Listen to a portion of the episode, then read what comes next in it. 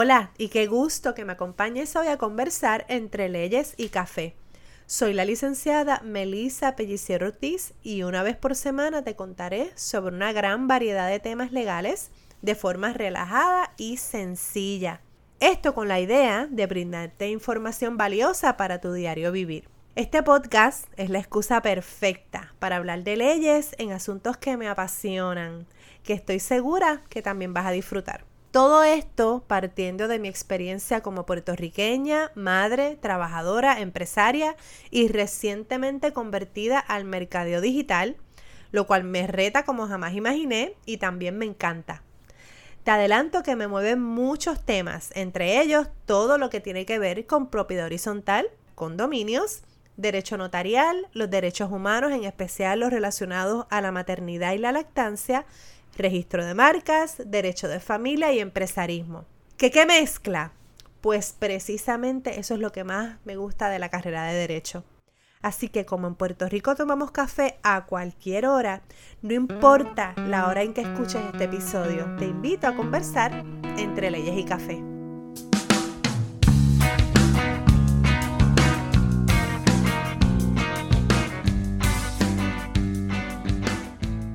¿Cuántos retos confrontan los condominios pequeños?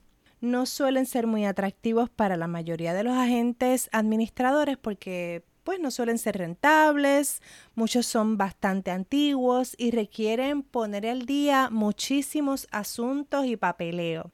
Así que se imaginarán que por ese mismo abandono pues tampoco cuentan con muchos recursos económicos. De igual forma, sus opciones son bastante limitadas al momento de tener que seleccionar una junta de directores o un director si fuera un condominio de 25 unidades residenciales o menos. Pero lo que resulta interesante es que por otro lado suelen ser muy atractivos a la hora de comprar porque son acogedores, menos gente, mucha gente lo traduce a que son menos problemas y en muchas ocasiones su arquitectura, su ubicación y bueno, su historial abonan a que a algunas personas les interese comprar en estos lugares. Pero, ¿cuáles son esas dificultades más frecuentes al momento de poner al día un condominio pequeño? Pues hoy te contamos lo que pasa en estas comunidades y cómo pueden mejorar su situación. Esta serie de episodios dedicadas exclusivamente al tema de los condominios te la trae la plataforma digital El ABC para condominios, que la consigues en mi página web tuasesoralegal.com y aprovecho para recordarte que en los próximos días 13, 20 y 27 de diciembre a las 7 de la noche vamos a estar llevando a cabo un webinar donde hablaremos de cuatro aspectos a atender en los condominios. Número uno, las herramientas para conocer a tu comunidad y comunicarte de una manera más efectiva. También hablaremos de la importancia del registro de los titulares, la nueva ley de condominios, por supuesto, y algunos consejitos para esa primera reunión si es un condominio que lleva demasiado tiempo sin organizar sus asuntos. Como te dije, este webinar se llevará a cabo los próximos domingos de diciembre. ¿Y por qué domingo? Pues interesantemente son los domingos cuando mi plataforma digital recibe la mayor cantidad de preguntas y comentarios. Así que asumo que los fines de semana eh, muchos miembros de junta, administradores y titulares se ponen al día con los asuntos de su condominio. Bueno, y a lo que vinimos hoy. Bueno, y a lo que vinimos hoy. Vamos a hablar de esos condominios pequeños, los retos que tienen estas comunidades, que son unos retos muy particulares. A través de los años yo he podido ser testigo del abandono de este sector de parte de sus titulares, de parte de a veces de agentes administradores y también de parte del gobierno. Eh, muchos aspectos de la antigua ley no atendía las necesidades de estas comunidades. Así que es una de las cosas que la nueva ley aprobada recientemente trae a su atención y sin duda algunos de estos aspectos sí son atendidos de una manera mucho más adecuada. Si resides o tienes una propiedad de un condominio pequeño, sin duda podrás identificarte con algunos de los asuntos que vamos a estar tocando en el día de hoy. Primero que nada, Las opciones de los titulares que residen en estos condominios pequeños son a veces muy pocas y el impacto de tomar o no tomar acción resulta ser mucho mayor. Primero que nada, estos condominios no consiguen dar ese primer paso para organizar sus asuntos. Eso es una, eh, una limitación porque sin duda tienen que invertir mucho más esfuerzo para llevarlo a cabo. Tienen muchos retos para poder organizarse por la misma razón. También para poder comunicarse entre ellos, en muchas ocasiones no cuentan con la información contacto de muchos de sus vecinos. Por otro lado, confrontan seriamente el problema de la participación, la falta de participación. Ya conocemos eh, la apatía que existe en nuestro país para muchísimos asuntos y eso tiene muchísimas razones y explicaciones. Y los condominios pequeños suelen sufrir mucho de esto y otra vez el impacto de esa, de esa falta de participación es mucho mayor. Les cuesta mucho establecer prioridades. A veces tienen tantos proyectos y tantos asuntos desatendidos que para empezar eso es uno de los grandes retos a quien decide tomar las riendas y organizar los asuntos de ese condominio. También por otro lado, uno de los aspectos más importantes eh, en el tema de condominio es la recaudación de fondos. Así que si viene sufriendo de falta de participación y de apatía y de abandono, sin duda, tener los recaudos necesarios para poder llevar a cabo los proyectos o tan siquiera para comenzar a planificar qué proyectos y qué asuntos hay que atender primero que nada, va a ser un gran reto. Así que eso también te lleva a que les cuesta mucho planificar, les cuesta ahorrar y por ende les cuesta cumplir con muchas de las exigencias de la ley, lo cual también tiene unas serias consecuencias. Así que estas comunidades donde los condominios suelen tener pocos titulares, vamos a usar el parámetro que usa la propia ley de condominios, que son 25 unidades o menos, vemos alrededor de la isla que están desatendidos.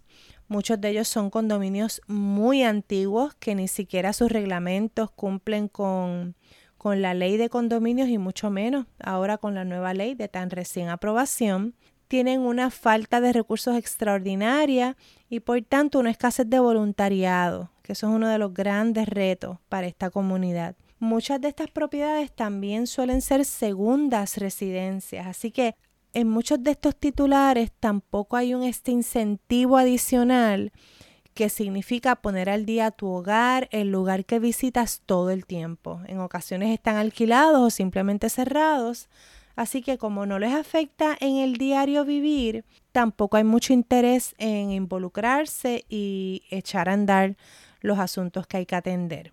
Así que se torna un círculo vicioso. Hay una gran dejadez, se, va, se sigue deteriorando la propiedad, las quejas no paran de, de unos y otros titulares, nuevamente tienen una gran falta de recursos y al final los titulares se quedan con muy pocas opciones o ninguna, lo cual nos lleva entonces a que esas mismas dificultades deben ser lo que se convierta en una motivación para atender los asuntos de ese condominio. Primero que nada, la primera motivación debe ser proteger tu propiedad, proteger tu inmueble, tu bien. La realidad es que el desatender estos asuntos de los apartamentos que están un tanto abandonados, tiene serias repercusiones en la venta y compra de propiedades. Así que el valor de tu propiedad se va a ver afectado y eso debería ser una gran motivación para que participes de los asuntos del condominio. Tu interés en vender o alquilar esa propiedad debe ser suficiente motivación para que participe. Sin duda, el cumplimiento de la ley debería ser una de las primeras razones por las cuales un titular o varios titulares tomen las riendas de los asuntos de un condominio pequeño. Al día de hoy, muchísimos de estos condominios ni cumplían con la ley anterior y mucho menos con la de ahora. Eso va a tener serias repercusiones en el bolsillo de los titulares y más aún cuando son pocos titulares. Así que una misma deuda, digamos, una deuda, por ejemplo, con el Departamento de Hacienda, si es que no se están radicando los informes anuales y si es que todavía ese condominio no ha solicitado su exención contributiva, a la cual tiene derecho por ley, pues imagínense todas esas multas y penalidades acumuladas, esa cantidad se va a dividir en muy pocas personas y eso pasa desapercibido por muchos titulares. De igual manera hay una responsabilidad individual como ciudadano,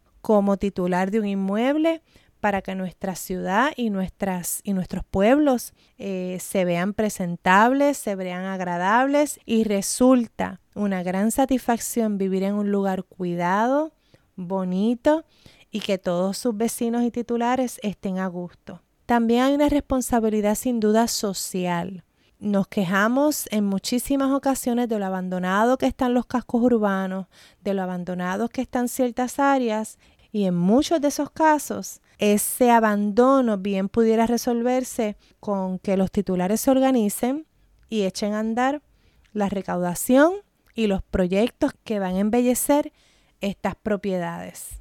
Así que si eres un titular, un director o un administrador donde te han solicitado servicios para un condominio pequeño y quizás no te resulte tan atractivo económicamente, te invito a que te animes. Estas comunidades necesitan poner en orden sus asuntos mucho más cuando uno de los propósitos de la nueva ley era precisamente esa, facilitarle a las comunidades se pusieran al día y disfrutar de las bondades y bendiciones de vivir en un condominio.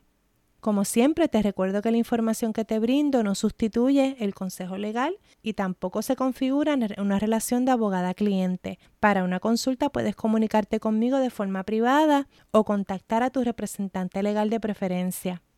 Si te agradó este episodio, te invito a que me dejes tu comentario, lo compartas y también que me contactes en las redes para que me dejes saber qué temas te interesa escuchar y sobre todo en cuanto al tema de condominio en esta temporada.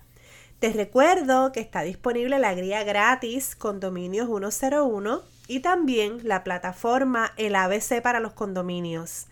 Esto con el fin de que tengan a la mano información clara, sencilla y práctica, ¿ok? Con la idea de hacer la labor voluntaria en juntas y comités una mucho más llevadera. El ABC es una plataforma de documentos digitales para apoyar esa gestión, guías con el fin de que pongas al día tu condominio y esté todo en ley.